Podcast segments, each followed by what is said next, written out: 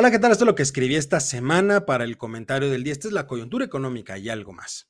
Decía el gran McCraft, cuando las cosas empiezan a ir bien, el peor error es bajar la guardia porque en los detalles está el diablo.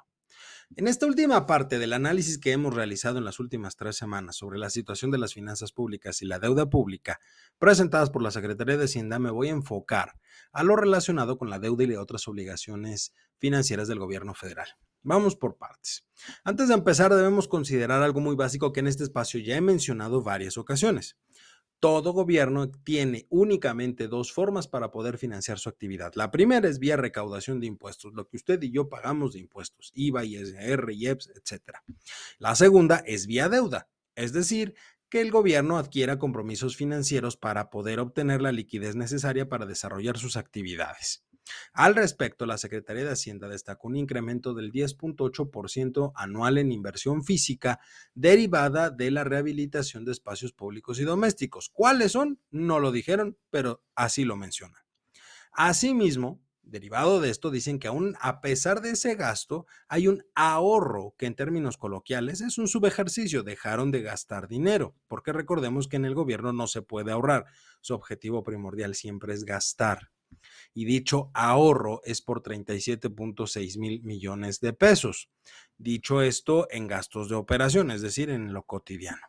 Sin embargo, aún a pesar de ese ahorro que existe o de ese subejercicio, pues existe deuda. Por supuesto, no toda la deuda corresponde a esta administración, pero su manejo sí es responsabilidad de ellos. En este sentido, el cierre del primer trimestre nos dio como costos financieros del manejo de la deuda una cifra superior a los 14.1 mil millones de pesos, que de acuerdo con Hacienda es resultado de las mayores tasas de interés que se observan a nivel internacional.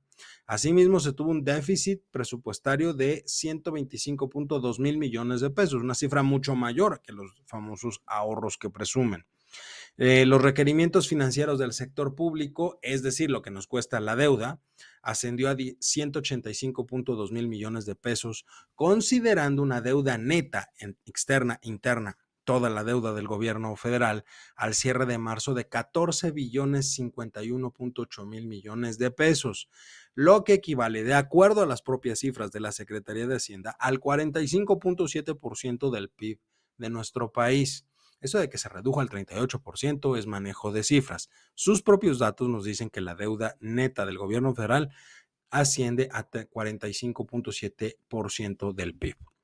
Todo esto se realiza junto con otras operaciones que lleva a cabo la Secretaría para evitar presiones de liquidez, que no es otra cosa más que recomprar deuda y recolocarla en fechas de vencimiento más adelante. Por ejemplo, se recompraron bonos M y UDI bonos con vencimientos en 2023 y 2038 por 39 mil millones de pesos, en eso los recompró, y después los subastó con vencimientos a 2026 y 2053, pero ahora por 41 mil millones de pesos. Compraron bondes D y bondes F con vencimientos en 2023 y 2024 y una venta simultánea de los bondes F con vencimiento en 2024 y 2025 por un monto de 164 mil millones de pesos. Se retiraron bondes D y bondes F con vencimientos en 2023 y 2026 y se colocaron simultáneamente otros bondes F con vencimiento en 2023 y 2024 por un monto de 136 mil millones de pesos, entre otras tantas operaciones. Es decir, es una estructura en donde modifican las fechas de vencimiento y los montos que obtienen para poder financiarse. Eso es deuda y todo esto fue a nivel local. A nivel internacional también colocaron dos bonos en el mercado de dólares a 5 y 12 años de plazo. Es decir, le corresponderá a la siguiente administración o las siguientes dos administraciones el pago de esa deuda, alcanzando una demanda de 18.4 mil millones de dólares y ejecutaron la emisión más grande en la historia de nuestro país de un bono alineado a los criterios ASG, que son ambiental, social y de gobernanza, por otros 2.941 millones de dólares a 30 años con una tasa cupón del 6.338%. Esos son los datos técnicos de lo que están haciendo.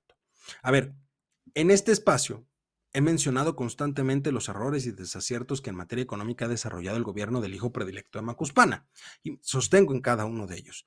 Pero también es justo decir que en términos del cuidado de las finanzas públicas, han tenido o han sido, mejor dicho, muy ortodoxos, lo cual pues le da un cierto respiro a los próximos años.